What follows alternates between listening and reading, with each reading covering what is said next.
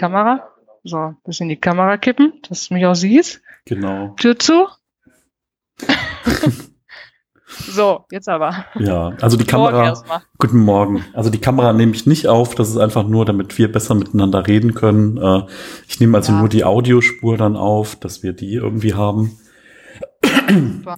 Ja, und sonst äh, hörst du denn Podcasts ab und zu? Ja, mal? ich habe jetzt den letzten von äh, Slow Living Home, hatte ich jetzt erstmal gehört. Ah, ja, Von Jessica, genau. ja. Zu mehr war ich jetzt noch nicht gekommen die letzten Tage. Ja, aber, aber sonst grundsätzlich viel bei uns. hörst du irgendwie andere Formate, irgendwie Podcast oder jetzt gerade? Bisher noch nicht, nee. Ah, okay, oh, das nee. ist ja spannend. Aber ich glaube, ich werde das im Winter mal öfters machen. Ja, also es, es gibt halt irgendwie eine riesen Bandbreite, also von so, ähm, ich sag mal, die Tagesschau ist auch unter Podcasts zu finden oder die Tagesschau in 100 Sekunden bis hin zu irgendwelchen Medienhäusern, äh, irgendwelche Ja. Radiosender, die ihre Formate da einstellen, bis hin zu, dass man halt selbst sowas starten kann und äh, es dann für alle verfügbar machen kann. Ähm, ja, Genau. jetzt muss ich sagen, dein letztes YouTube-Video habe ich auch noch nicht gesehen oder euer letztes YouTube-Video. Ja, Äh, die Küche habe ich noch nicht gesehen. Ähm, also natürlich in der Roomtour, aber ja. Ja. Genau, die Küchenschränke, da hatten viele nachgefragt und dann hatte ich mal die Schubladen geöffnet. Fanden ganz viele sehr spannend. ja, nicht schlecht. Wow. genau. Und ähm, du, äh, du bietest das jetzt auch so ein bisschen als Dienstleistung praktisch auch an, dass man irgendwie mit dir zusammen aussortieren kann. Ist so ein bisschen die Idee auch dahinter oder? Genau, ich möchte einfach ein, äh, ja, mein Wissen einfach weitergeben und Mhm. die Erfahrungen, die wir jetzt gemacht haben in den letzten fünf Jahren. Und ähm, wer da Interesse hat da am persönlichen Coaching, dem helfe ich da auch gerne. Ja, Genau. ja spannend. Aber ich bin da noch am Aufbau, also das ist jetzt alles auch ganz frisch erst. ja, Genau. ja. Was ist sonst? so- Was was machst du sonst so, wenn du nicht gerade äh, äh, YouTube-Videos filmst und äh, diese Wohnung Ja, in das- diesen Zustand bringst? Das war jetzt ja auch ganz spontan vor zwei Wochen, dass ich Hm. dachte, ich mache einfach mal ein Video. Ich hatte noch nie die Kamera in der Hand, also die ist Oh, von wow. meinem Sohn. Okay. Der hat mir die dann extra eingestellt und Hm. hat mir die zur Verfügung gestellt. Das fand ich ganz nett von ihm. Ja. Und äh, ja, dann habe ich mal einfach ein Video gemacht und das kam so gut an. Da hatte ich gar nicht mit gerechnet. Ja, Ja, und es ist mittlerweile ja das dritte online. Und ansonsten war ich jetzt in den letzten anderthalb Jahren immer mehr oder weniger Hausfrau und Mutter auf der Suche nach meiner Berufung. ja, und wow. ich hoffe, dass ich die jetzt so mit gefunden habe. Genau. Ja, spannend. Also ich habe äh, ich Ja. hab die Zahlen gesehen von der Roomtour. Das ist ja unglaublich. Das ist ja abgegangen wie sonst was. Ne? Das ist ja, Ja. so viele Views. Da denke ich mir so, wow, das ist echt toll. Äh, Vor allen Dingen, ich sag mal, ist das ja auch ein bisschen dann eine Bestätigung ne, für das, das, was man da macht, dass es Menschen interessiert, dass irgendwie Leute da auch Lust Genau. drauf haben. Ähm, ja, also ich muss sagen, äh, wie ich dann äh, euren großen Schrank gesehen habe und was da weniges drin ist, dann dachte ich schon so, okay, und äh, wo sind so die, äh, die sechs Bettlaken, die sonst jeder hat und die, äh, das dritte, vierte Plümo und äh, ja, so viele andere Dinge. Also, ähm, Die haben wir nicht, ja, kann ich verraten. Also es wird morgens gewaschen und abends wieder aufgezogen und das klappt tadellos. Ja. Wenn ja. was kaputt ist, wird es ersetzt, natürlich, aber ähm, wir brauchen auch keine 20 Handtücher. Also jeder hat sein Handtuch. Mein Sohn geht schwimmen, der hat seine Handtücher. ja. Und ähm, wie gesagt, die werden morgens gewaschen und abends wieder benutzt. Die trocknen auch schnell. Ja. Ja, es, ist, es macht halt alles so viel einfacher und so viel praktischer, ne? Dann, Auf jeden Fall. man braucht halt einfach den Platz nicht. Ähm, man hat irgendwie auch nicht die Kosten. Ne? Also wenn ich das bei meiner Ja. Mutter zum Beispiel sehe, meine Mutter, ähm, die hat noch so diese Bleikristallgläser-Sammlung und noch irgendwie Service für 18 Personen, wo ich dann immer denke, naja, wenn man mal irgendwie mehr ist, dann entweder bringt jeder seinen eigenen Teller mit oder man kann sich das auch mal leihen für einen Abend, wenn man mal einen runden Geburtstag feiert oder so. Genau. Ähm, ja. Äh, Also le- das Problem hatten wir noch noch nie mit Tellern. ja. Also wenn äh, Besuch kommt, meistens sind sowieso nicht so viele, dann reichen die Teller immer. Und wenn wir dann irgendwie Geburtstage machen oder so, machen wir ganz gerne Fingerfood, weil dann auch oft ähm, Kinder dabei sind und dann ist Mhm. das sowieso viel praktischer. Also unsere Gläser und Teller und Tassen haben bisher immer gereicht, auch wenn es keiner glaubt. Und sollten mal 50 Mann eingeladen äh, werden, dann feiern wir sowieso nicht mehr zu Hause. Ja, okay. Das äh, machen dann wahrscheinlich die Nachbarn nicht mit und dann wird's auch mit dem Ja. Garten vielleicht ein bisschen knapp dann, ja. Genau. Also von daher klappt das immer. Ja, ja, man, spannend. Man braucht wirklich weniger, ja. Ja, ähm, den Fernseher, vermisst du den nicht? Nö. Ne? seit, seit wann habt ihr den nicht mehr? Also ich, ich habe noch einen, aber das liegt einfach daran, der will nicht kaputt gehen. Ähm, also ich habe, äh, der ist auch, also der hat jetzt so 40 Zoll und ich habe mir irgendwann mal, weil ich so gerne Filme geguckt habe, so eine Soundbar dafür geguckt, geholt und ich gucke einfach gerne Filme da drauf. Äh, ja. Mittlerweile denke ich aber, okay, mit den guten Kopfhörern ist es irgendwie auch gar kein Problem. Man ist ja dann auch näher dran an so einem kleineren Bildschirm wie einem Laptop. Ähm, genau. Man stört dann vielleicht auch nicht die Nachbarn, wenn dann hier irgendwie, keine Ahnung, die Raumschiffe durch die Gegend fliegen oder äh, irgendwelche anderen Dinge passieren. Ähm, aber also bei mir ist einfach so, ich warte jetzt, bis er nicht mehr kann. So, mhm. mal gucken, wie lange das dauert. Ich habe den jetzt seit 2012, aber ähm, ich habe dieses klassische Fernsehen, so ARD, ZDF etc., gucke ich auch schon boah, bestimmt zehn Jahre nicht mehr, weil so dieses Konzept ja. von, du musst um eine spezielle Zeit davor sitzen, um etwas sehen zu können, ist ja irgendwie, ja, durch das Internet genau. ein bisschen überholt. Das hatten wir auch schon. Wir hatten dann vorher äh, auch nur noch die Mediatheken geguckt hm. und wir haben den Fernseher tatsächlich in der Corona-Lockdown-Zeit verkauft, wo die meisten Ach. wohl davor hingen. Ja. ja. Und ähm, wir hatten vorher so einen riesen drei, ich glaube 43 Zoll oder was es war, in der hm. Wohnzimmerwand hängen, da wo jetzt dieses große Bild hängt an der Hängematte. Hm. Und äh, man kommt in den Raum, man guckt auf diesen schwarzen Klotz und irgendwie hatten wir gesagt, nach der Renovierung verstecken wir den aber uns fiel irgendwie keine richtige Lösung ein und dann kam die Renovierung und in der Renovierungszeit hatten wir nur so einen kleinen geliehenen Fernseher und da haben wir gemerkt, da reicht uns eigentlich auch. Wenn man nämlich näher davor sitzt, reicht auch der kleine Bildschirm. Ja. Und ähm, ja, dann haben wir den großen verkauft, noch während der Renovierung sogar und hatten uns dann dafür einen kleinen geholt und der stand eigentlich auch im Schrank rum. Und da haben wir irgendwann gesagt, ja, ähm, und wenn man noch mal was gucken möchte, kann man das immer noch über einen Laptop. Und dann haben wir diesen kleinen dann in, der Corona-Zeit verkauft und wir haben noch keinen Tag vermisst, weil stattdessen lesen wir dann abends oder gehen mal noch eine Runde mit dem Hund oder ähm, ja, gucken wir am Handy dann eventuell ein Video. Ja. Also der fehlt uns überhaupt nicht. Ja, vor allen Dingen ist es auch nicht mehr so das dominante, bestimmende Element, weil also in der Größe, wie die mittlerweile es ja nur noch gibt, sind die ja einfach so, wenn du dann ein Wohnzimmer hast, dann ist es ja so das bestimmende Element, darauf wird ja. das Sofa ausgerichtet und äh, genau. Ja, also bei mir ist so, ich hatte früher so eine Schlafcouch, die ist dann irgendwann war die durch und seitdem habe ich auch eine Matratze. Also ich habe das jetzt äh, seit etwa einem Dreivierteljahr schlafe ich damit wirklich auf dem Boden.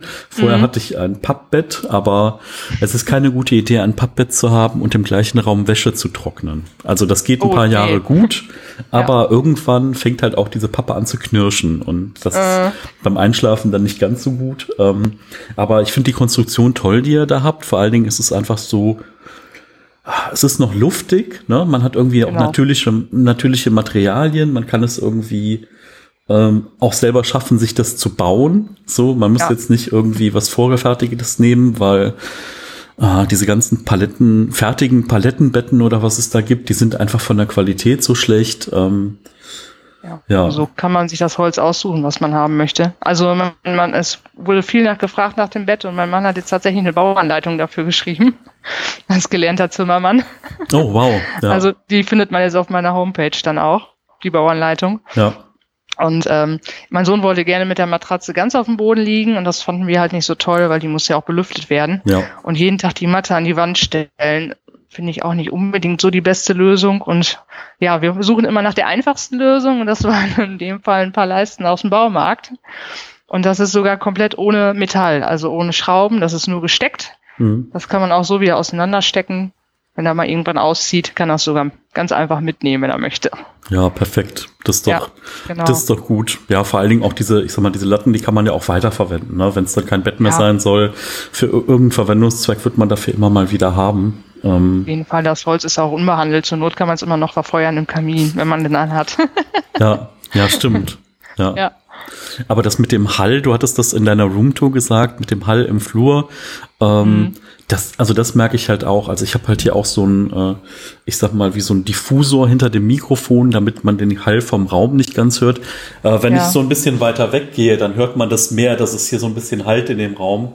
Und ähm, das ist halt auch, ähm, wenn man dann auch komplett keine oder weniger auf dem Boden liegen hat. Also früher hatte ich ja auch so ein vier mal vier Meter Teppich gefühlt drin und mhm. äh, ja, aber mittlerweile finde ich halt irgendwie das, äh, den Boden so in der Holzoptik viel, viel schöner, wie jetzt einfach den Teppich darunter. Ähm, ja, wir auch. Ja. Und hinzu kommt ja bei uns der Hund, also mit dem Teppich, dann lege ich den Staubsauger gar nicht mehr aus der Hand. Mit Stimmt, den, ja. Haaren.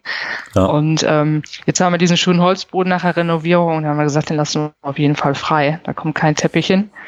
Ja, und von den Möbeln sind natürlich auch viele gegangen. Also wir hatten vorher im Flur noch einen Schrank stehen, da stand mhm. noch eine riesige Kommode, wo man sich ständig dran stieß. Äh, eine Kiste stand da noch und dann jede Menge Dekozeug. Der Hall ist natürlich dann auch nicht so wie jetzt. Mhm. Aber äh, wir nehmen das jetzt gerne in Kauf mit dem Hall. Also wir versuchen das auch so ein bisschen einzudämmen.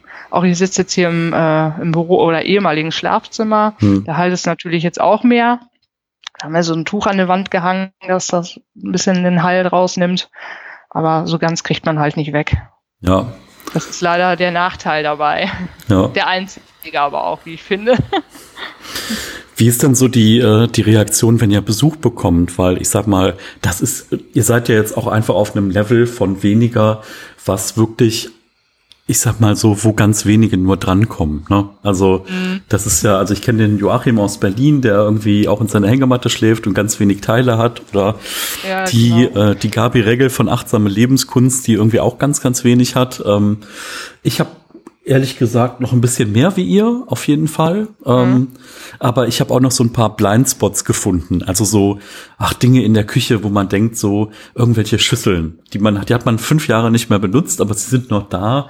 Und ähm, ich muss sagen, ähm, ich habe mit vielen auch über eure Videos gesprochen und alle haben gesagt, oh, das motiviert. Ne? Das motiviert einfach mhm. nochmal zu sehen, wo kann es hingehen. Also auch wenn man vielleicht nicht komplett da ankommt, wo ihr seid, aber einfach nochmal zu sehen, ja, stimmt, genau. Da ist doch noch was, da könnte ich doch noch mal ran. Ähm, ja, und, und, das finde ich einfach total schön, die Leute da einfach mit zu inspirieren und zu zeigen, dass es auch mit weniger geht. Und ähm, wir sind auch zufriedener und glücklicher als vorher. Also muss man ganz, wir haben aber auch viele Bereiche in unserem Leben geändert, nicht nur die Möbel, hm. sondern auch unsere Ernährung komplett umgestellt. Wir haben unsere Jobs gewechselt. Also da kam so einiges zusammen bei uns. Und äh, ja, wenn Besuch kommt, äh, viele kennen es ja jetzt bei uns, wie es aussieht. Wenn fremde Leute kommen, dann heißt es, also die ersten gucken immer auf den Fußboden und fragen, ob der echt ist. Ja, das ist echter Holzfußboden. ähm, da kamen auch schon mal die Fragen, äh, ihr seid aber gerade erst eingezogen. Und nein, wir wohnen seit elf Jahren hier.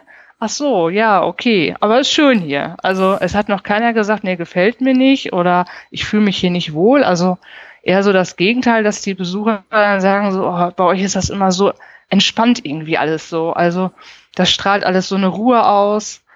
Und ähm, ja, gut, unsere Familie und Freunde, die kamen dann ja mal zwischendurch dann mal so ein paar Wochen vielleicht nicht und haben sich dann auch jedes Mal vielleicht ein bisschen erschrocken. Mittlerweile mhm. kennen sie es ja auch. ja. Und das war ja auch eigentlich nie unser Ziel, das muss ich ja auch dazu sagen. Also wir kannten den Begriff Minimalismus vor fünf Jahren noch gar nicht. Mhm. Wir sind da so reingerutscht. Ach, spannend, ja. Ja. Ähm, genau. Kannst du ein bisschen was darüber erzählen, wie es dazu überhaupt kam? Also irgendwie, ne, ich meine, du musst ja nicht ins Detail gehen. Du hast gesagt, es gab da viele Umbrüche, also nicht nur in der Wohnung, ja. sondern auch so im, im Privaten oder mit der Arbeit. Ähm, magst du darüber ein bisschen was sagen? Also was so, ja. wie es so dazu kam und äh, wie es dann so weiterging? Ja, klar. Also es war ein verregneter Sonntag und wir sind in den Keller ge gegangen, haben gesagt, so, wir räumen jetzt den Keller auf. Also unser Keller ist recht klein, aber da standen sechs volle Regale mit Werkzeug, mit allerlei Kisten und Kram und Weihnachtsdeko und was man halt so kennt. Riesiger Haufen gelbe Säcke lag da jede Woche. Winterreifenkoffer. Haben wir gesagt, so, jetzt missten wir einfach mal aus. Und da lagen auch wirklich Sachen, die lagen da seit sieben Jahren seit wir in die Wohnung eingezogen waren. Und er sagt, das kann weg, das kann weg. Wir haben einfach alles erstmal mit nach oben in die Wohnung genommen und geguckt, was machen wir damit. Ein paar Sachen haben wir verkauft. Ja, und den Rest habe ich dann einfach an die Straße gestellt am nächsten Tag zum Verschenken. Ne, war so ein schöner, schöner ähm, Tag, ein trockener Tag. Ja, und dann waren abends die Sachen alle weg. Und dann oh. dachte ich so, okay, oh, das fühlt sich irgendwie toll an. Ne? Ähm, du hast bestimmt noch mehr, was du loswerden willst. Ja, und dann bin ich alle Schränke nochmal durchgegangen. Und ach, brauche ich fünf Blumenvasen, reichen vielleicht auch zwei. Und dann hatten wir ungelogen vier Wochen lang jeden Tag was in unserem Vorgarten liegen zum Verschenken. Das erhielt dann auch irgendwann den Namen Bermuda-Dreieck, weil die Sachen, die verschwanden einfach spurlos. Also wir haben fast nie jemanden gesehen, der die Sachen mitnahm. Hm. Das war total witzig irgendwie. Und ähm, ja, dann wurde unser Keller immer leerer und in der Wohnung wurde es ein bisschen luftiger. Und äh, dann war wieder so ein bisschen Pause, dann haben wir wieder mal was an die Straße gelegt. Ich habe auch viel zum Sozialkaufhaus gebracht so wie Bettzeug oder Decken oder was halt noch gut erhaltene Sachen waren. Ich gesagt habe, okay, die müssen nicht unbedingt an der Straße liegen. Habe ich auch viel zum Sozialkaufhaus gebracht. Ein bisschen bei Kleinanzeigen verkauft. Hm. Ja, und jedes Teil, was so ging, war so, ja, so befreiend einfach, ne? Aber oh, ich brauche mich da jetzt nicht mehr drum kümmern, das nimmt mir keinen Platz mehr weg. Und unsere Wohnung war eigentlich immer zu klein für uns. Ja, und jetzt hatten wir plötzlich Platz. Das kannten wir ja gar nicht. Und ähm, ja, dann, wenn man sich so mit seinem Besitz beschäftigt, dann kommt irgendwann die Frage, okay, ähm, was brauche ich überhaupt, hm. um glückliches Leben zu führen? Was belastet mich eher? Da sind dann auch so Sachen gegangen wie der Kaffeevollautomat, der uns nur noch nervte eigentlich mit seinen ständigen Meldungen. Oder ähm, ja, es waren so viele Dinge, musste erstmal gerade überlegen. ähm, ja, dann kam irgendwann die Frage, was, wo kommt überhaupt unsere Nahrung her? Was essen wir überhaupt jeden Tag so? Was ist da überhaupt drin verarbeitet? Also wir haben uns vorher schon ausgewogen ernährt, aber mhm. ja, da kamen so viele Fragen auf mal auf. Äh, wir haben so viel hinterfragt auf mal. Und ähm, dann wurden wir wirklich über Nacht vegan. Also wirklich über Nacht. Wir haben uns abends eine Doku angeguckt. Earthlings werden die meisten Veganer kennen. Also wirklich kein schöner Film. Und da habe ich nächsten Tag gesagt, ich esse kein Fleisch mehr und ich esse auch keine Milchprodukte mehr. Und mein Mann, der hat wirklich dreimal am Tag auch Fleisch gegessen und der war auch von heute auf morgen vegan. Das war auch eine sehr krasse Umstellung für uns und für unser Umfeld. Aber das ist jetzt zweieinhalb Jahre her und wir bereuen das keinen Tag. Also das war eigentlich die beste Entscheidung. Ja, und dann eigentlich hatte ich gesagt, ich wollte mal in der Fastenzeit nur auf Veganes setzen und mal die tierischen Produkte weglassen. Mhm. Und dann kam am zweiten Tag dieser Film. Ich dann dachte, okay, den guckst du mal an. Ja, und dann hatte sich das Thema für uns erledigt mit Fleisch essen. Ja. ja, wir haben uns auch halt immer so kleine Challenges so gestellt. Also je mehr man dann so, also das Thema Minimalismus habe ich erst vielleicht ein Jahr später nach unserer Kellerausmistaktion entdeckt. Habe auch vielen Blogs auch gelesen und viel im Internet und ja, dann kommt man ja so von Höchstgen auf Stöcksken und äh, bis man, man dann irgendwann einen Artikel fand, auf dem Boden zu schlafen. Ich habe gesagt, okay, also noch schlimmer darf es jetzt aber hier nicht werden mit uns. Und dann sagt er, komm, lass uns das mal austesten. Man liest nur Gutes darüber und ähm, ich hatte auch immer oft Rückenschmerzen und Nackenverspannungen.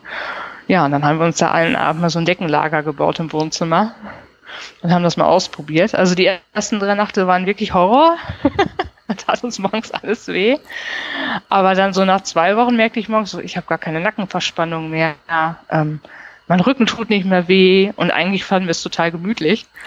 Ja, und dann kam mein Mann auf die glorreiche Idee, lass uns das Bett verkaufen. Da dachte ich, okay, jetzt dreht er ganz durch. Können doch nicht unser Bett verkaufen. Jeder Mensch braucht ein Bett.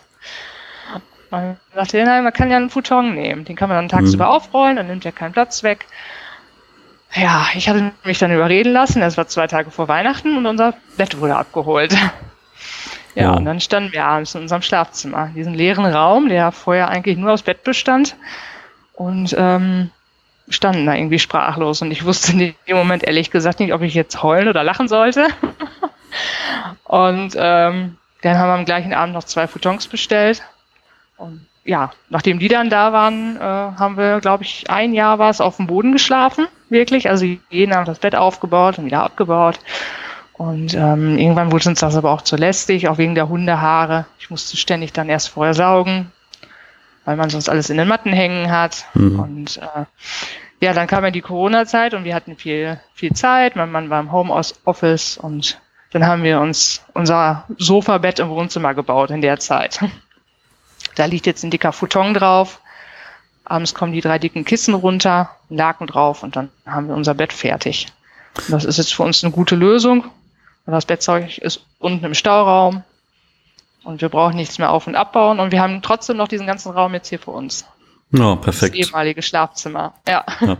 Ich finde das auch so spannend, also gerade bei diesem Thema Bett, ähm, man merkt ja einfach auch, dass man irgendwie so, man ist so geprägt in seinem westlich zivilisiert äh, denken und denkt so, na klar, jeder braucht irgendwie ein Bett. Und dann ja. kommt man irgendwie so auf Japan oder dann sieht man irgendwie so diese Hängemattenkonstrukte und denkt sich so, Moment mal. Ne? Mhm. Also auch so dieses Konzept von äh, nimmt man jetzt eine Kaltschaum oder eine Federkern oder eine Tonnentaschen oder was weiß ich, Matratze und genau. dann denkt man sich so, okay, es gibt vielleicht auch eine Milliarde Menschen, die etwas anders schlafen, wie wir das hier tun und ja. die müssen nicht auch nicht alle unbedingt den Rücken kaputt haben. Ne? Also auch so dieses bisschen härter schlafen finde ich irgendwie auch viel, viel besser für den Rücken. Äh, ich experimentiere jetzt mhm. gerade noch, also ich habe mein Kopfkissen, bin ich schon los. Ich habe jetzt so ein Nackenstützkissen mit so einem Memory-Schaum, aber eigentlich will ich davon auch loskommen, dass ich irgendwie von diesem Kopfkissen wegkomme, weil das ja irgendwie, wenn man dann ja. zum Beispiel auf dem Rücken liegt oder so, entspannter ist. Aber ähm, Auf Fall. ja, da muss ich noch hinkommen. Im Moment bin ich noch so eher Seitenschläfer und ja, da darf der Kopf das nicht so runterhängen. Das ist so. Das ist Gewöhnungssache. Mein Mann hat wirklich kein Kopfkissen mehr. Mhm. Und ich habe nur noch so ein ganz kleines, also wirklich wie so, ein, so eine Nackenrolle, die habe ich mir selber gemacht aus, ähm, die ist mit Hirse gefüllt. Mhm. Und äh, die brauche ich dann selten. Also man gewöhnt sich auch dran, auf dem Rücken zu schlafen. Das ist wirklich eine reine Gewöhnungssache. Und ich fühle mich dann morgens auch nicht so verspannt, wenn ich hauptsächlich auf dem Rücken gelegen habe. Mhm. Noch mit dem Hartschlafen, das ist auch vielleicht nicht für jeden was, aber uns tat's gut. Das ist einfach dieser Standard, ne? Jeder hat eine weiche Matratze und ein Bett und wir haben einfach alles hinterfragt und haben gesagt, ist das eigentlich überhaupt gut? Ja. Ja, und dann kommt man auf solche Ideen. Ja, also genau, also und vor allen Dingen auch so diese Erstverschlimmerung, ne? So die ersten Nächte auf dem Futon, wo man sich so denkt, warum tue ich mir das mhm. eigentlich an? Und dann irgendwann so, weiß ich nicht, ein paar Tage bis eine Woche später merkt man so, oh, okay. Ja. So, so toll kann es sein, ne? Aber der Körper genau ist ja auch ein Gewohnheitstier dann erstmal und äh, bis, bis man sich dran gewöhnt hat, dauert es ein paar Tage und dem muss man den auch genau. dem Körper einfach geben und dann ist es auf einmal toll. Und äh, ja.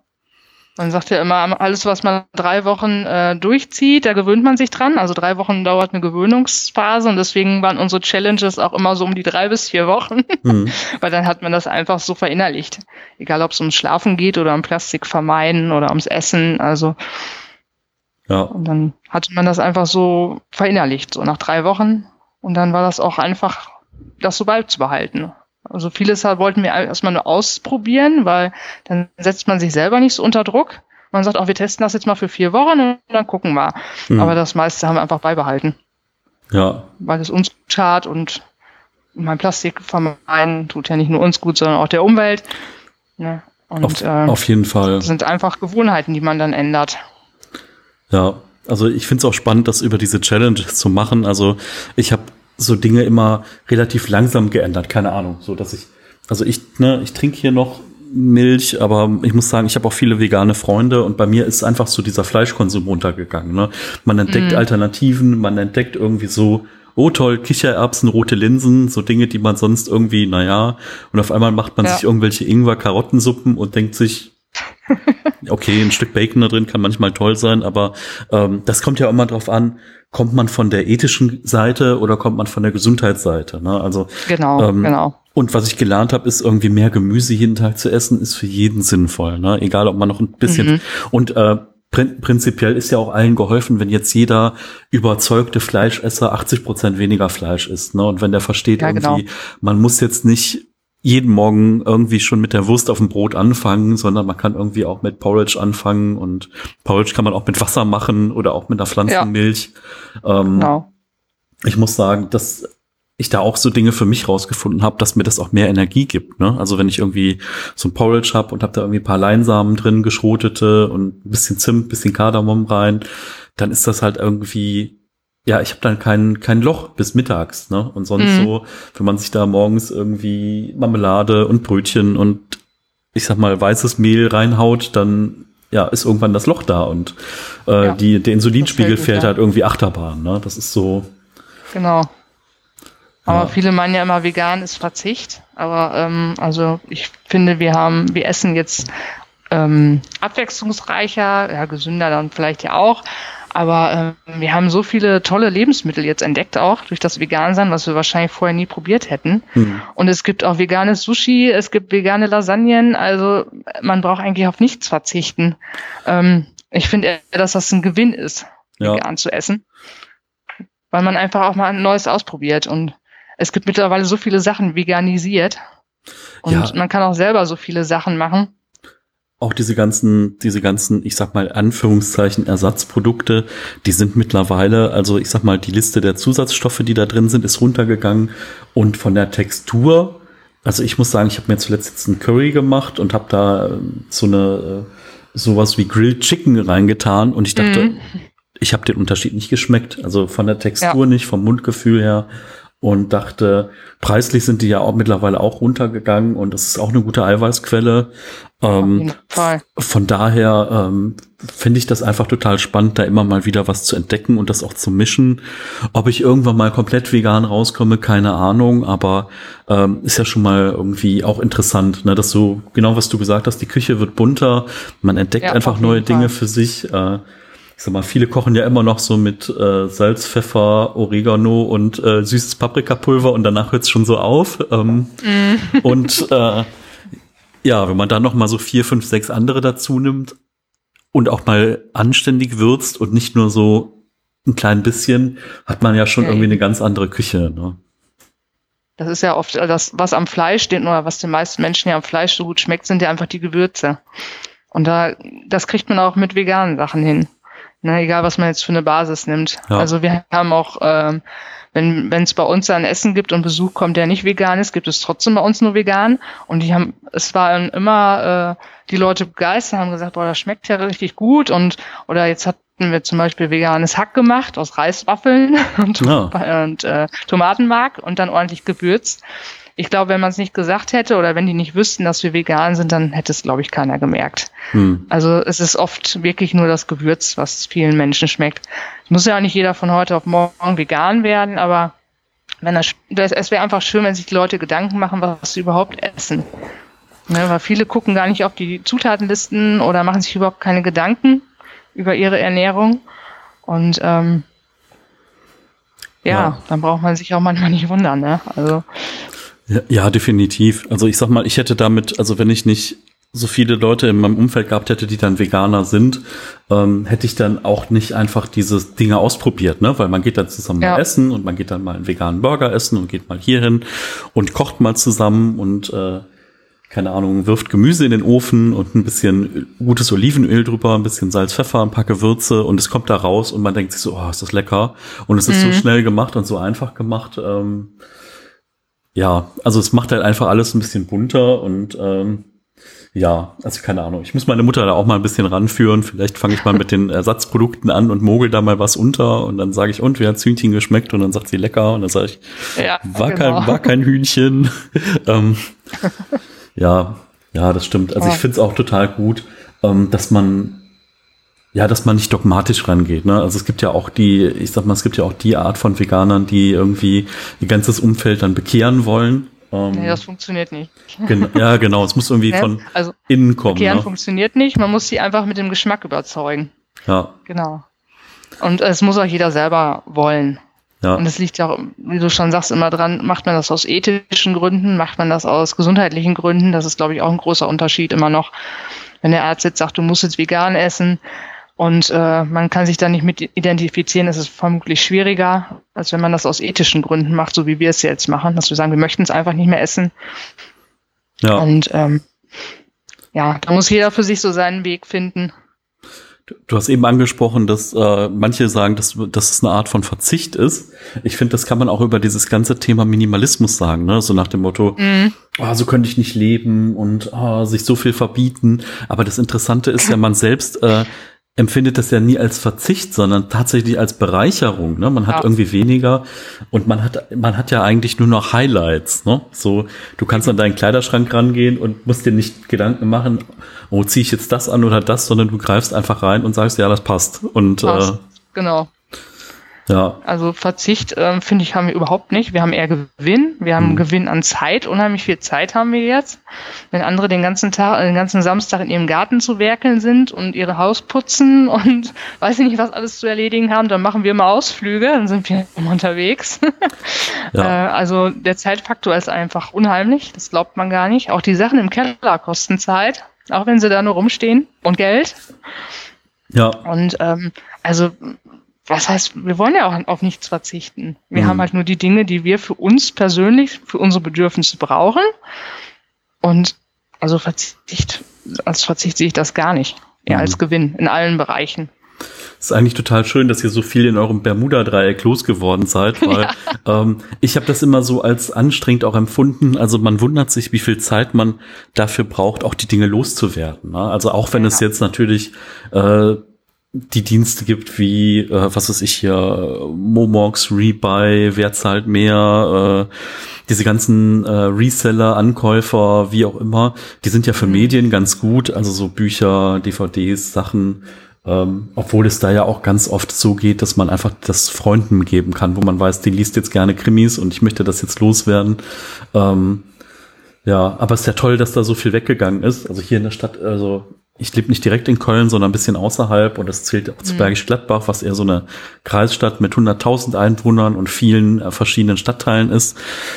Hier ist das schon schwieriger. Ich glaube, die Leute würden komisch gucken, wenn ich hier einfach was auf die Straße stelle.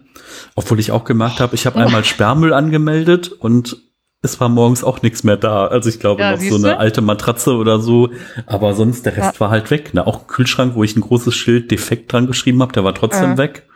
Keine Ahnung, ob man jemand das Kabel sich. gebraucht hat oder so. Ja, man wundert sich wirklich. Ja. Ähm, ähm, ja. Also wir wohnen ja auch eher ein bisschen ländlicher, sage ich mal. Wir wohnen ja auch nicht in einer Großstadt. Hm. Klar haben die Leute komisch geguckt, aber ähm, wenn nächsten Tag alles weg ist, mein Gott, lass sie komisch gucken. Also wenn es noch jemand gebrauchen kann, wenn ich es in die Mülltonne stecke, hat keiner was davon. Ne? Wenn die Sachen noch gut sind. Ja, ja, Und wenn, das, definitiv. wenn die Sachen noch weiter benutzt werden, ist natürlich am sinnvollsten dann. ja, Genau. Ja, aber es, kostet unheimlich viel Zeit, die Sachen loszuwerden, das stimmt schon. Also bei uns hat es jetzt auch insgesamt, wenn ich so, ja, so fünf Jahre sind Hm. jetzt seitdem auch vergangen, seit wir im Keller angefangen sind. Weil man findet immer noch was, was man dann doch nicht mehr braucht. ja, Obwohl man meint, okay, jetzt hast du alles weg. Und wir hatten immer so eine Kiste im Kleiderschrank stehen, da kamen immer die Sachen dann rein, wo ich dachte, die mir dann so in die Hand fielen, wo ich dann dachte, okay, die können jetzt vielleicht doch weg. Und wenn die Kiste voll war, habe ich es dann wieder zum Verschenken an die Straße gestellt oder zum Sozialkaufhaus gebracht. Oder halt auch manche Sachen über Kleinanzeigen verkauft. Je nachdem, was es dann auch so war. Aber es kostet schon Zeit und auch viel Energie. ja. Also wir waren abends dann oft wie erschlagen, wenn wir dann so einen ganzen Tag ausgemistet hatten. Das darf man nicht unterschätzen, aber man wird auch belohnt dafür. Ja, also ich finde halt auch, das ist so ein bisschen auch, äh, da gibt's auch so einen Gewohnheitsmuskel. Ich finde, wenn du dann später oder wenn du nochmal durchgehst und nochmal aussortierst, bist du schneller. Also einfach beim Ja. ersten Mal ist es so, Genau. ah, kann ich mich wirklich davon lösen, kann ich mich davon trennen? Und irgendwann ist es so, ja, ich weiß genau, das kann weg. Also das ist so, Mhm. ähm, es geht dann einfacher, ne? Das ist so, ähm, Man ist im Training, kann man sagen. ja genau, richtig, ja. Ja. Das Ja. ist so. Man, je mehr man loslässt, desto einfacher wird das irgendwann, weil irgendwann merkst du auch, du vermisst einfach nichts. Ne? Ja. Und das Schöne ist ja Und, auch, wenn äh, man dann auch so einen Status hat und sagt, okay, das ist jetzt so, ich bin jetzt hier so auf einer guten, auf einem guten Level angekommen und das ist jetzt so das. Und wie du gesagt hast, ne, wenn andere, das ist so ein bisschen, ich muss an diese alte äh, Spülmittelwerbung denken, wo die einen noch die Paella-Pfanne geputzt haben und die anderen Ja. schon gefeiert haben. Und äh, Genau. das ist ja, das ist ja dann irgendwie bei euch auch so, wenn du sagst, okay, wir machen Ausflüge, andere putzen irgendwie das Haus. Ähm, Genau. ähm, also Ja, das ist wirklich so. ja, würdest du auch sagen, das sind so Dinge, die dann einfach auch an die Stelle getreten sind, ne? dass man irgendwie Erlebnisse, Ausflüge, Auf jeden Fall. solche Dinge dann Also wir macht. sind, wir sind gerne und viel unterwegs dann auch. Und ähm, also ja, du bist auch morgens früh fertig, äh, schnell fertig. Hier eben den Staubsauger geschwungen. Ne, man hat ja auch nicht viel zu machen dann. Du brauchst Ja. auch nicht stundenlang zum Staubputzen oder um erst alles hochzuheben und, und darunter herzuwischen oder so. Das geht ja alles ratzfatz bei uns. Mhm. Also ich brauche morgens, wenn ich wirklich das ganze, den ganze Wohnung putze mit Badezimmer, mit Fenster, bin ich in zweieinhalb Stunden fertig. also ich putze nicht jede Woche die Fenster, aber Ja, ich hatte mal irgendwann auf die Uhr geguckt und das waren wirklich zweieinhalb Stunden, inklusive Wischen, Staubputzen. Da bin ich damit fertig, während der andere jeden Tag zwei Stunden zu putzen haben oder mehr oder weniger. Also ja. das ist natürlich der große Vorteil auch. ja, also ich muss sagen, also ich finde es auch zum Beispiel toll mit eurem, äh, mit eurem Kleiderschrank, dass man trotzdem die Sachen auch, ich sag mal, physisch dass die nicht sichtbar sind. Also ich hatte am Anfang hatte ich hier so Regalelemente ja. vom schwedischen Möbelhaus und habe mich dann mhm. irgendwann entschieden, jetzt da Türen einzubauen. Und ich habe auch meine Bücher hinter Türen und muss sagen, dass es den Raum halt so viel ruhiger macht, ne? die Dinge jetzt nicht aktiv zu ja. sehen, zwar zu wissen, wo sie Auf sind, aber äh, einfach dann so eine klare Linie zu haben, eine klare Struktur. Ähm, ja, und ich glaube, das ist auch das, was man so im Urlaub früher vermisst. Also im Urlaub hat man ja nichts vermisst. Ne? Man hat ja Erlebnisse gehabt, man hat irgendwie den, die Ferienwohnung oder das Hotelzimmer gehabt und man hat sich irgendwie wohlgefühlt, weil man hatte seinen Koffer dabei, man hatte alles, was man braucht, keine Ahnung, so ein bisschen Kleidung, zwei Bücher ähm, genau. und noch was fürs Bad und äh, fertig. Ne? Und man hat irgendwie nichts Überflüssiges mehr gehabt. Ne? Und das ist so dieses Gefühl, was man sich dann in die eigene Wohnung geholt hat. Ja, genau. Ich wollte es gerade sagen. Das ja. ist das Gefühl, was wir halt jeden Tag haben. Ne? Wir haben nicht viel Kram um uns rum. Wir haben das Wichtigste und wir haben die Erlebnisse genauso wie im Urlaub dann mhm. halt auch. Ne? Also dieses Gefühl haben wir jetzt jeden Tag. Das ist eigentlich, ja, ja, kann man eigentlich nicht schöner haben, finde ich. Ja. Ähm, was würdest du denn sagen? Also das war ja dann eigentlich genau, also ich kenne das auch, dass es so von, von außen nach innen geht. Ne? Das heißt, man ändert irgendwie was im Außen, man macht irgendwie diese Wohnung, mhm. reduziert die und ich finde aber auf der anderen Seite so, ohne jetzt das wahnsinnig spirituell Inneres oder so zu nennen, aber irgendwie innen drin passiert ja auch irgendwas. Ne? Man fühlt sich irgendwie ja, freier, man fühlt viel. sich irgendwie entspannter.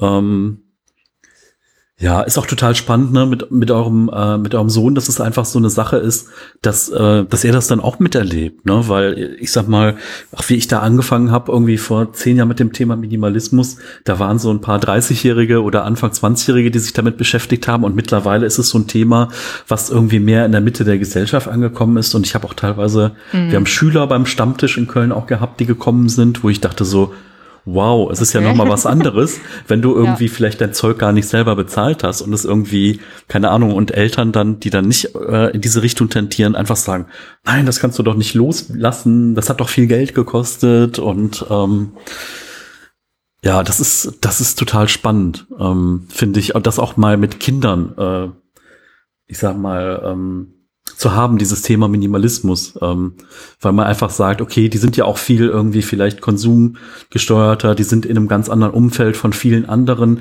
die einfach auch mhm. mehr über Konsumieren gehen, da wird viel Fernsehen geguckt, da wird viel Werbung konsumiert auf sozialen Netzwerken, da ist dieses Vergleichen mit anderen noch ein viel, viel größeres Thema, also auch für die eigene Persönlichkeit, ähm, die da, die man entwickelt.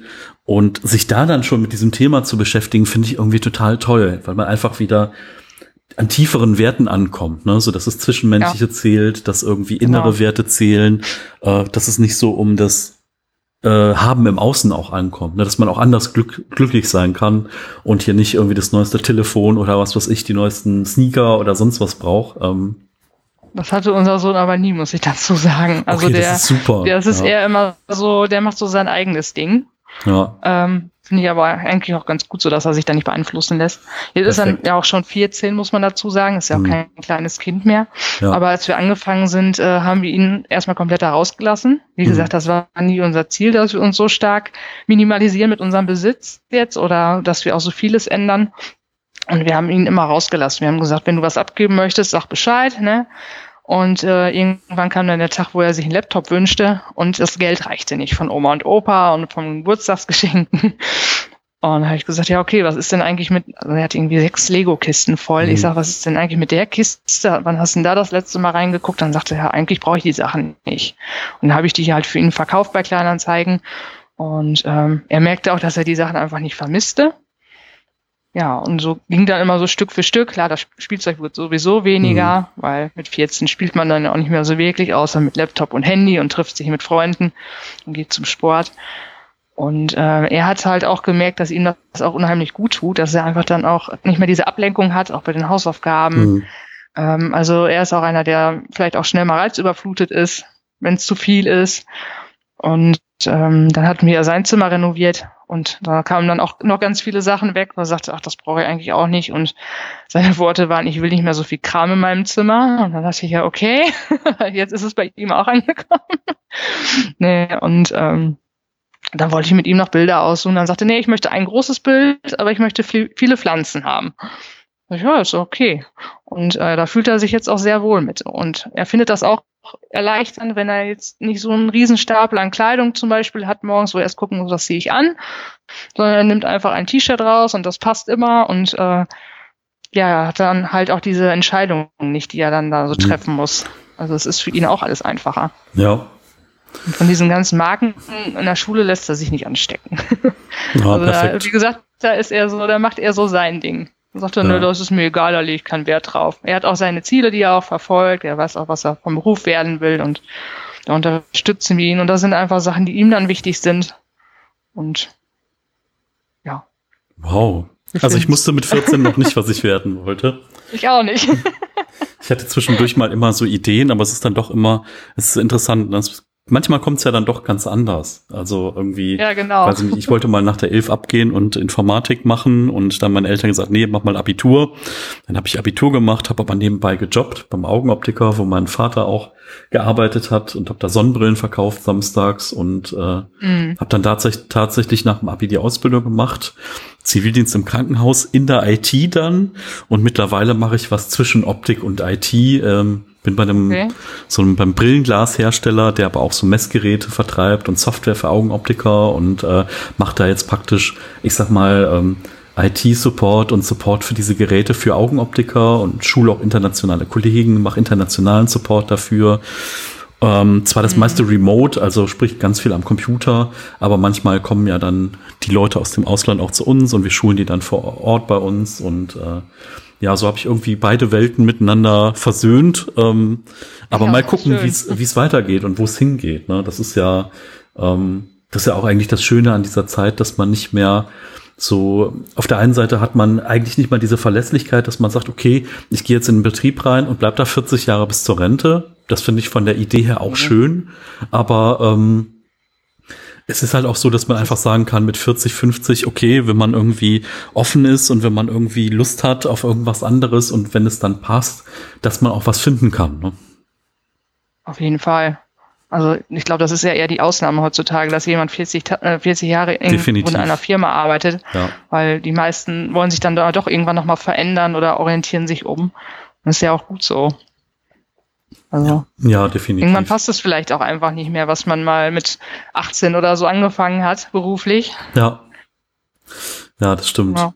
Ja, teilweise gibt's die Jobs ja auch gar nicht mehr. Ne? Also ich weiß noch in der IT im Krankenhaus, da hatte ich einen, der hat mal, ich sag mal, Drucker und Setzer gelernt. Ähm, mhm. Und äh, ja, für ihn war dann eigentlich die logische Erweiterung, dann auf Computer zu gehen, die einfach seine Maschinen dann ja ersetzt haben irgendwann. Ja. Und äh, ja, ähm, ist dann da total gut angekommen in der IT im Krankenhaus und äh, konnte ich viel von lernen, ähm, wie man irgendwie zu zweit so einen Betrieb, wo über 300 Leute arbeiten, am Laufen hält von der IT-Technik.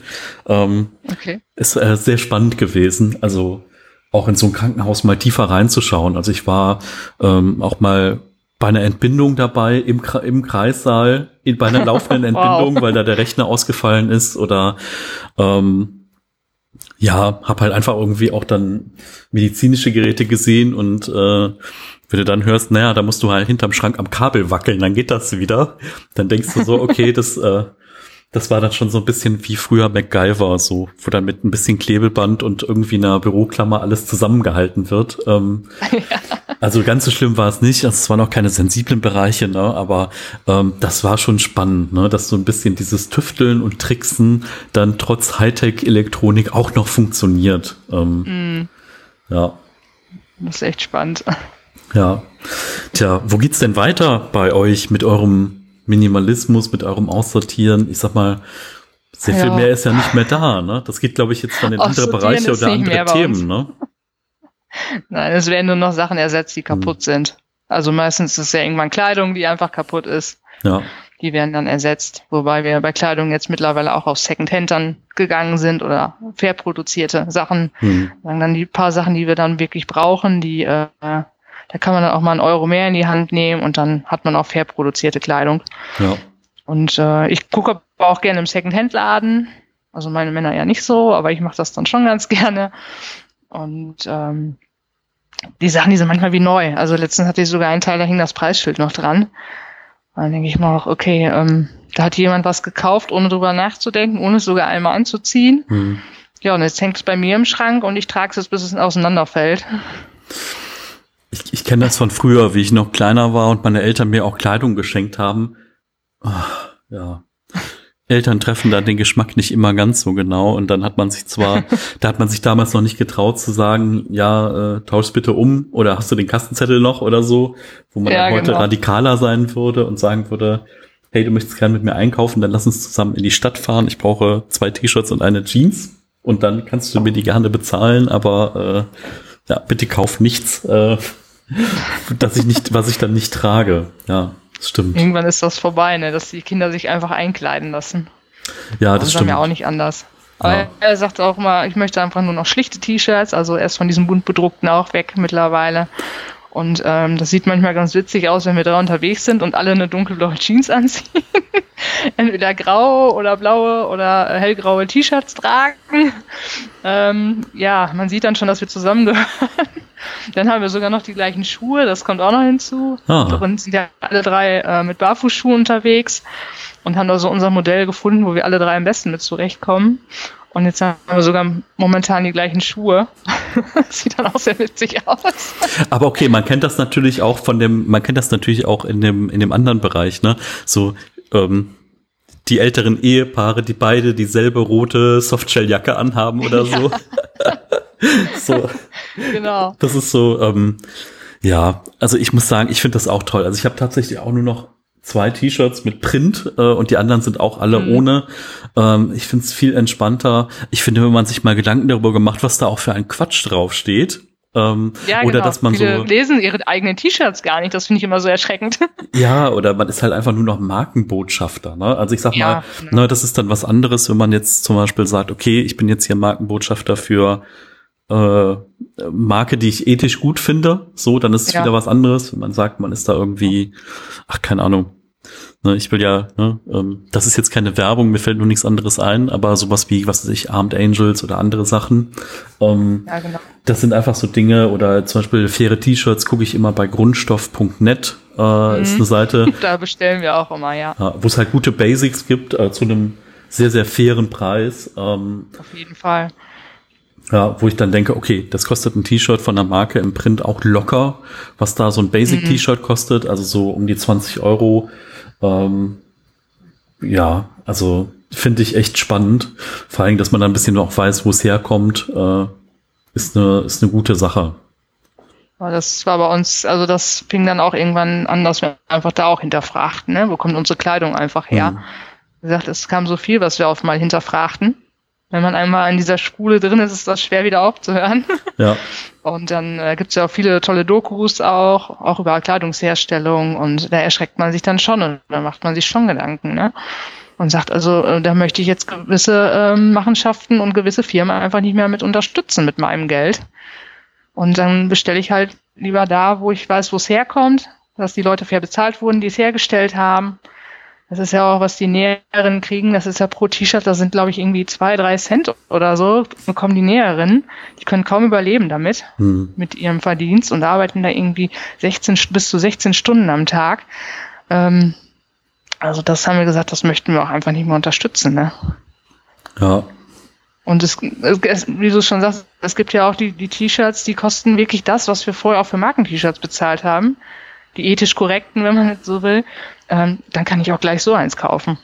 Ja, ja, was ich auch immer noch einen ganz, ganz wichtigen Punkt finde, ist, äh, dass man sich aber auch nicht verrückt macht. Ne? Also ich hatte einmal so den Punkt, ich bin in den Supermarkt gegangen und habe dann gedacht, so kannst du alles nicht mehr kaufen. Ne? Du kannst diese ganzen Milchprodukte nicht kaufen, du kannst irgendwie kannst gar nichts kaufen. Und dann dachte ich, na, kannst du Obst und Gemüse kaufen und dann war es aber in Plastik verpackt und konventionell hergestellt und dann denkst du dir mhm. so, auch so dieser Spagat, was ist jetzt besser, der konventionelle Apfel aus der Region oder der Bio-Apfel aus China?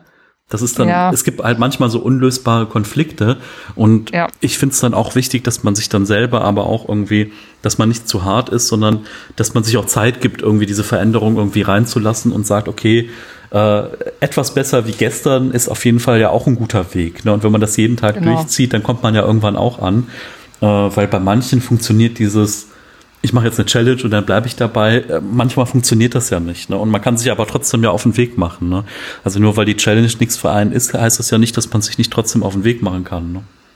Das waren ja so selbst auferlegte hm, Challenges ja. auch. Also die haben wir uns auch selber ausgedacht. Aber wie du schon sagst, das ist einfach, man kann auch nicht alles immer kombinieren. Also dann guckst du auf Bio, dann guckst du auf plastikfrei, dann guckst du noch auf regional oder auf fair produziert, je nachdem, was es, um was es sich halt auch gerade handelt beim Lebensmittel. Hm. Und du findest ganz selten Produkte, die diesen Kriterien einfach allen, also in allen Kriterien entsprechen. Ja. Ähm, da muss man immer irgendwo Abstriche machen. Da muss man halt gucken, was kann ich jetzt vertreten, was möchte ich halt nicht. Mhm. Und ähm, da sollte man sich auf keinen Fall verrückt machen. Aber so ein bisschen mehr nachdenken wäre manchmal schon schön. ja, ja, auf genau. jeden Fall. Auf jeden Fall. Ja. Aber, ähm, wir kaufen halt auch viel auf dem Wochenmarkt ein. Da hast du sowieso immer alles unverpackt. Und beim Biobauern. Stimmt, und ja. Das ist immer, also da spart man schon sehr viel Plastikmüll auch. Und da weiß man auch oft, wo es herkommt, weil viele äh, Bauern auf dem Markt bauen ja auch selber an. Hm. Und da kommt es dann aus den eigenen, äh, also aus der eigenen Region dann auch. Ja. Ja, eben zum Thema Kleidung ist mir noch eingefallen. In Köln gab es jetzt, also vor dem Lockdown, ähm, gab es von äh, so einer Initiative von einem Unverpacktladen aus, gab es auch die ersten Kleidertauschpartys nur für Männer. Ähm, wow. Ja, also das fand ich halt wirklich interessant. Ähm, da haben sie dann so zwei, drei, glaube ich, gemacht noch vorm Lockdown. Und ähm, weil das ist ja einfach so ein Thema, was halt echt noch so, ja, wo noch Potenzial da ist, sagen wir mal so. Ne? Und äh, ich glaube, so eine äh, Männer-Only-Veranstaltung daraus zu machen, ähm, ist dann ja auch noch mal was anderes. Ne? Also ich finde so, es gibt ja auch viele Dinge, die sich in den Großstädten mittlerweile etabliert haben, weil es da dann viele Leute gibt, die das initiieren. Aber äh, keine Ahnung, wenn man jetzt ein bisschen ländlicher wohnt, äh, ich muss sagen, Bergstadtbach hat jetzt auch einen Unverpacktladen. Ich glaube, in Köln haben wir jetzt den vierten oder fünften, der halt aufgemacht hat. Ähm, also da, da ist man dann schon, hat man schon so eine so eine Luxussache einfach. Aber äh, wenn man so ein bisschen umdenkt oder ein bisschen cleverer denkt, also ich habe zum Beispiel zuletzt auch mal gedacht, okay, äh, ich brauche jetzt mehr Gewürze, weil ich mein Essen jetzt deutlich mehr auf Würze und warum ja. nicht einfach zusammenkaufen? Ne? Warum nicht dann, wenn man es nicht unverpackt bekommt, aber mal schauen, was gibt's für Verpackungsarten und was gibt's auch für Gebindegrößen und warum nicht ein Kilo Paprikapulver kaufen und das einfach mit fünf, sechs, sieben Leuten teilen. Ne? Ähm, ja, super. So kann man im Kleinen ja auch schon was machen und jeder hat was davon und freut sich darüber, dass er halt nicht für 60 Gramm Gewürz zwei Euro ausgibt. Und äh, mhm.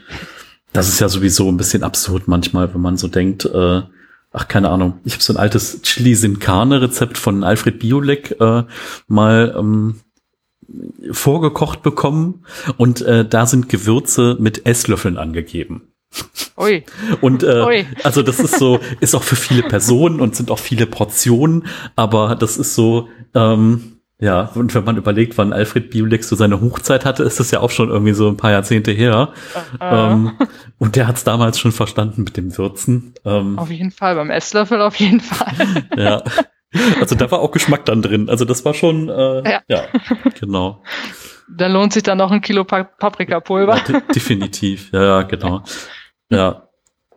Ja. mit dem Unverpacktladen, wir müssen halt, also wir haben auch keine um die Ecke, mhm. muss ich sagen. Also wir müssen auch 25 Kilometer fahren.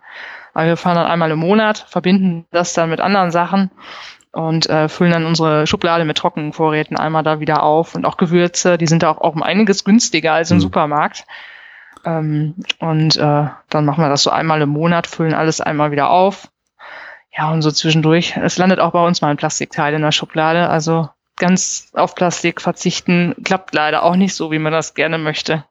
Also so Chips oder so Reiswaffeln, die gibt's halt nicht ohne Plastik. Stimmt, ja. Aber bei uns werden die Tüten dann immer noch weiter verwendet. Ich nehme die dann immer noch als Kotbeutel für den Hund. Ja. Die brauche ich dann auch nicht mehr kaufen, diese Tüten. Weil, ähm, ja, so ländlich wohnen wir dann auch nicht. Also, ja. äh, es wird dann alles irgendwie noch weiter verwertet, wenn es irgendwie möglich ist. Ja, ja, ich muss sagen, also ich habe zuletzt äh, habe ich mich mit einer Freundin aus Ostfriesland unterhalten und die hat gesagt, der erste Unverpacktladen kommt jetzt nach Leer irgendwie äh, wow. und dann dachte ich so, wow, in Leer gibt's jetzt einen Unverpacktladen demnächst und dann dachte ich, okay, also ist jetzt natürlich auch ein bisschen Experiment, das da zu machen. Ähm, ist auch mutig, glaube ich, aber ich kann mir Mhm. schon vorstellen, dass es angenommen wird, ne? weil ich sag mal, Nachhaltigkeit ist so ein großes Thema geworden. Äh, und wenn das Angebot nicht da ist, kann man es nicht nutzen. Und so ähm, dann bin ich mal gespannt, was dabei rumkommt. Ja, Ja. Irgendwo muss einer anfangen, ne? Auch in den kleinen, kleineren Städten, ne? definitiv, ja. Genau. Ja, der Mutige gewinnt. Ja, richtig. Ja, genau. Ja. Ja. Ja, und also das, ich weiß noch, keine Ahnung, wie das dann hier losging. Der erste Unverpacktladen hat leider das Crowdfunding nicht geschafft. Der zweite hat es dann geschafft in Köln und äh, das ist jetzt aber auch schon wieder x Jahre her. Und wenn man dann Mhm. denkt so, boah, was ist heute daraus geworden und wie viele gibt es mittlerweile deutschlandweit und äh, wie gut sind die miteinander vernetzt und was haben die auch noch getan, um diese Produktionsketten dahinter einfach umzustellen. Ne? Also nicht einfach zu sagen, okay, wir verkaufen jetzt 10 Kilo und in Plastik verpackt und äh, lassen jetzt alle daran teilhaben, sondern dann auch irgendwie direkt beim Hersteller kaufen zu können und das in Ja, genau. äh, wiederverwendbaren Gebinden zu machen. Ähm, ist ja interessant, dass man dann einfach auch als, äh, ich sag mal, als Einkaufsgemeinschaft mit vielen Läden dann ja auch wieder äh, Anforderungen an den Hersteller zurückgeben kann. Ne? Ja, das ist schon super. Genau. Ja. Ja. Jetzt habe ich gar nicht so genau geschaut. Du hast gesagt, der Vollautomat ist rausgeflogen. Wie macht ihr denn eu euren Kaffee? Oder ist der Kaffee auch direkt mitgegangen? Ne, bei mir ist der Kaffee vor, ja, als wir vegan wurden, ist der Kaffee gegangen Mhm. bei mir. Ähm, und mein Mann trinkt aber noch Kaffee und wir haben so einen Porzellanfilter von Oma noch, so ein Erbstück. Ja, perfekt. Genau, und da haben auch schon viele geschrieben, ja, ihr könntet ja auch eine French Press nehmen oder so oder so, aber Mhm. das ist halt auch so ein emotionales Teil bei uns in dem Falle, der Kaffeefilter. Ja, und der kocht den mit diesem Porzellanfilter. Also den hatten wir früher schon mit zum Campen immer mit Mhm. und der Kaffee schmeckt einfach auch, weil der einfach mit kochendem Wasser aufgegossen wird, der ist schön heiß. Ja, und damit macht er immer seinen Kaffee. Ja. Ja, und das ist auch, eigentlich gut. ist auch schnell erledigt. Ne? Ich sag mal, sonst Ja, bei, einer, bei der normalen Kaffeemaschine müsste man ja auch den Filter irgendwie wegtun und da einmal Wasser durch und dann dreht man den um und lässt den trocknen und fertig. Und Ja. ähm, ja, ja, genau. Also ich mache mit dem mit so einer Espresso-Herdkanne und ich finde eigentlich auch so ganz nett, dass man so, dass man nicht nur auf den Knopf drückt und es ist sofort fertig, sondern dass man so eine kleine ritualisierte Geschichte hat, ne, dass man es irgendwie Mhm. selber noch irgendwie herstellen muss, dass man einen Moment drauf warten muss und bis Wasser dann kocht und so und äh, das finde ich eigentlich auch ganz nett und äh, ja, ich muss sagen, wir haben auf der Arbeit auch umgestellt. Wir hatten sonst eine klassische Filterkaffeemaschine und muss sagen, oh Gott, wenn ich da die dritte, die dritte Tasse getrunken habe, wovon ich auch weg muss, also im Büro, ist dann manchmal so äh, dieses, oh, lass uns einen geselligen Punkt finden und das ist halt meistens die Küche, ne? So, wenn man mal Das miteinander der Kaffee, austauscht. Genau, und das ist dann der Kaffee, genau. Und äh, jetzt haben wir aber wirklich dann umgestellt und auch nochmal den Kaffee umgestellt und muss sagen, dass es jetzt echt leckerer ist und besser ist und heißer ist und äh, ja. Ist aber auch Es war einfach ja, ein Gerät, was uns einfach nervte und haben gesagt, das Mhm. kommt jetzt weg. Dinge, die uns nerven, die brauchen wir nicht, die wollen wir nicht.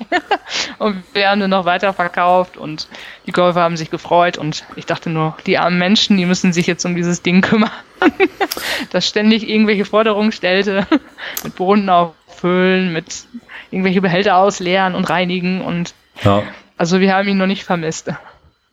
ja, das ist doch perfekt. Das ist doch Genau. immer, wenn man es nicht vermisst, dann war es immer die richtige Entscheidung. Und vor allen Dingen, man ist ja auch frei, irgendwie zu sagen, wenn man sich mal zu früh entschieden hat, was wegzugeben. Ne, wenn du von, was weiß ich, 500 Teilen, die du losgeworden bist, ein Teil mal nachkaufst, mein Gott, dann ist das halt so, ne? Das ist Ja. so, Also man kriegt ja auch alles gut, günstig immer über Kleinanzeigen zur Not, wenn einem jetzt irgendwas fehlen sollte. Ja. Aber ich muss dazu sagen, bei uns ist das noch nicht vorgekommen. Also Ja. es hat wirklich nichts gefehlt. wow, Wir haben spannend. keinen Teil vermisst. Ja. Und wenn, was, wenn wir doch mal einen Teil vermisst hatten, dann war es eine Woche später eh irgendwie erledigt. Mhm. Weil sich dann was anderes auftat oder es hatte sich dann einfach erledigt. Ja. Ja. Genau. Also wir haben auch keine Angst mehr davor, irgendwas mal zu vermissen, wenn mal irgendwas weg ist, weil ja, die Erfahrung haben wir halt noch nicht gemacht. Ja. Ja, das ist spannend. Ja, geht mir, geht mir eigentlich genauso. Ja, also ich habe auch noch nie was gehabt, was ich irgendwie vermisst habe.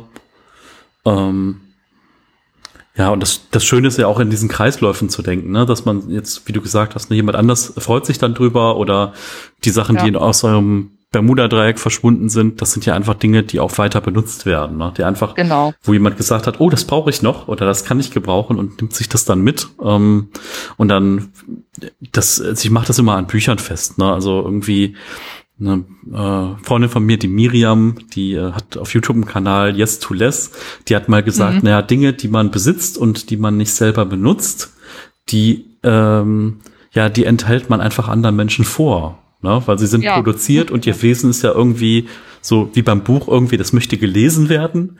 Und wenn es halt nur im Schrank rumsteht und äh, vollstaubt, dann ist das ja irgendwie nicht der Zweck eines Buches, ne? sondern es möchte irgendwie gelesen werden und äh, ja, wir haben jetzt auf dem ja, Stammtisch so einen kleinen äh, Tauschkreisel für so, ich sag mal, Nachhaltigkeits-Minimalismus-Bücher. So einer hat sich's vielleicht angeschafft, aber vier andere lesen es dann, bevor es dann in der Bücherei landet oder im Bücherschrank.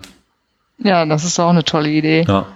ja wir haben Bücher eigen, haben wir gut, die Schulbücher meines Sohnes natürlich klar, obwohl er die auch gerne abgeben würde. Aber da wäre die Schule, ja. glaube ich, nicht mit einverstanden. Ja. Aber äh, wir haben uns vor ein paar Jahren einen Büchereiausweis angeschafft hm. und den nutzen wir auch gerne und oft und vor allen Dingen im Winter hole ich mir dann gerne Bücher, wenn es dann abends früh dunkel ist und dann lese ich auch abends gerne statt Fernseh gucken. und ähm, ja. Deswegen eigene Bücher besitzen wir gar nicht mehr, weil wenn ich ein Buch hatte, ich habe es einmal gelesen, dann stand es im Schrank rum.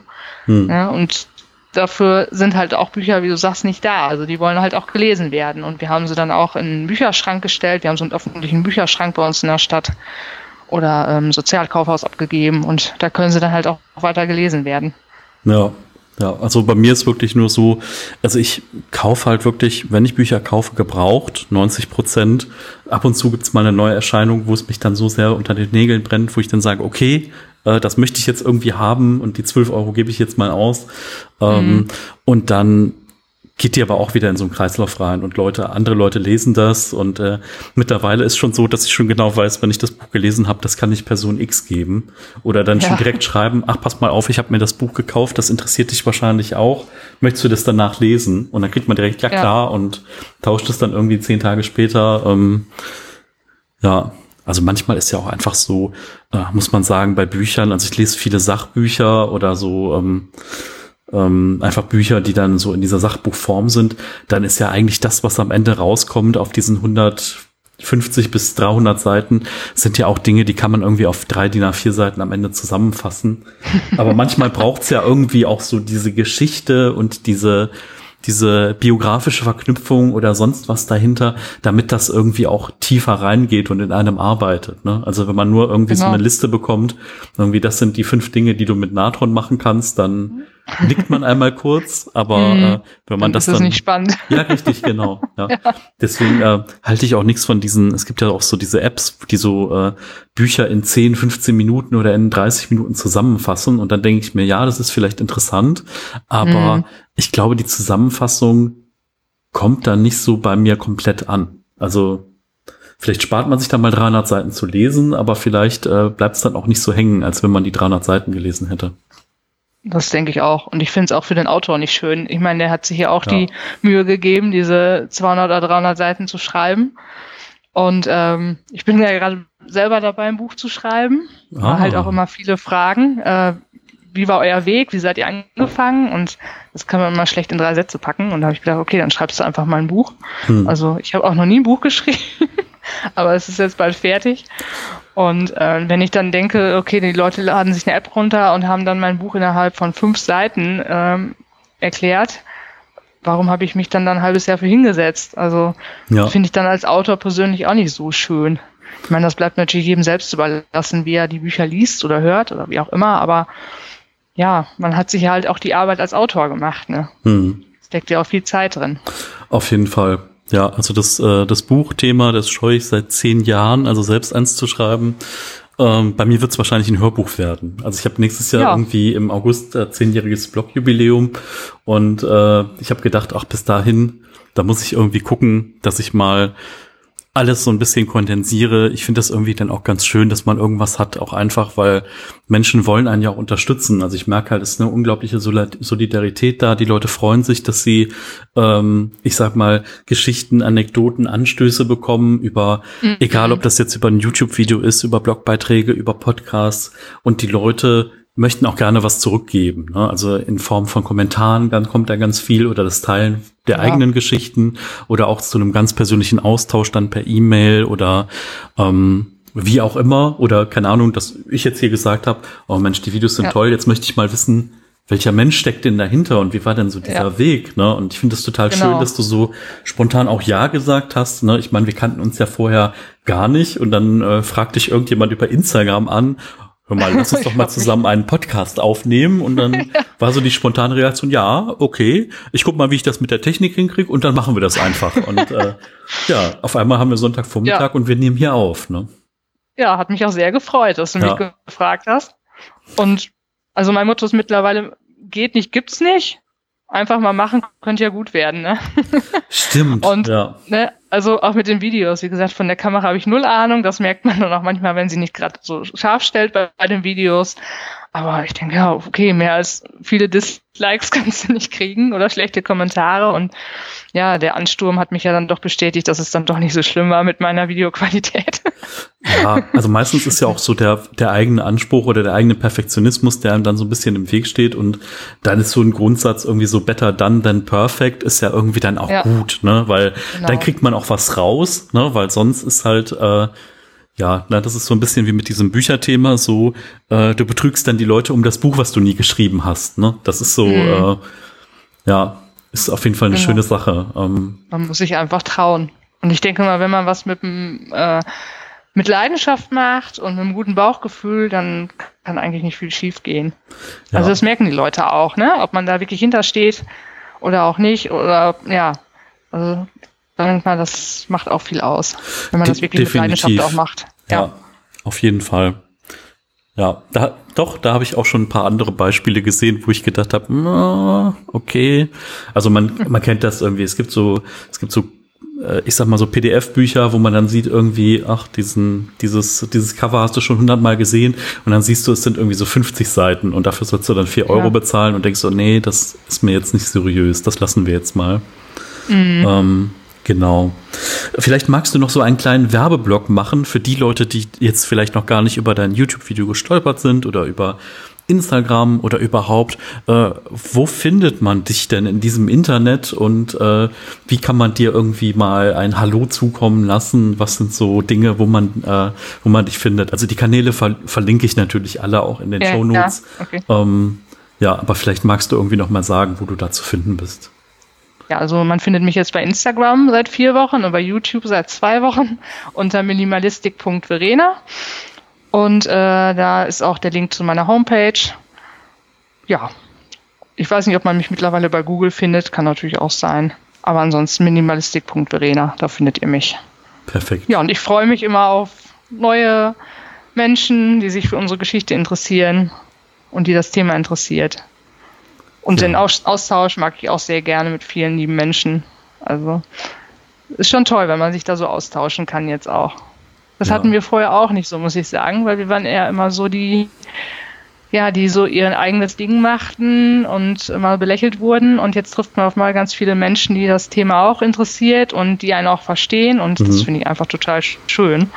Ja, das macht richtig Spaß. Und da freue ich mich immer auf neue Leute, die dazukommen. Ach toll, ja.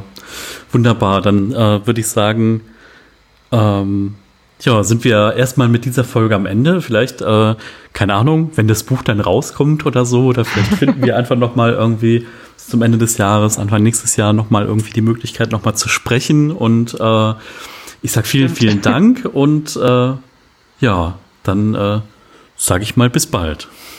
Ja, ich danke auch und ja, bis bald.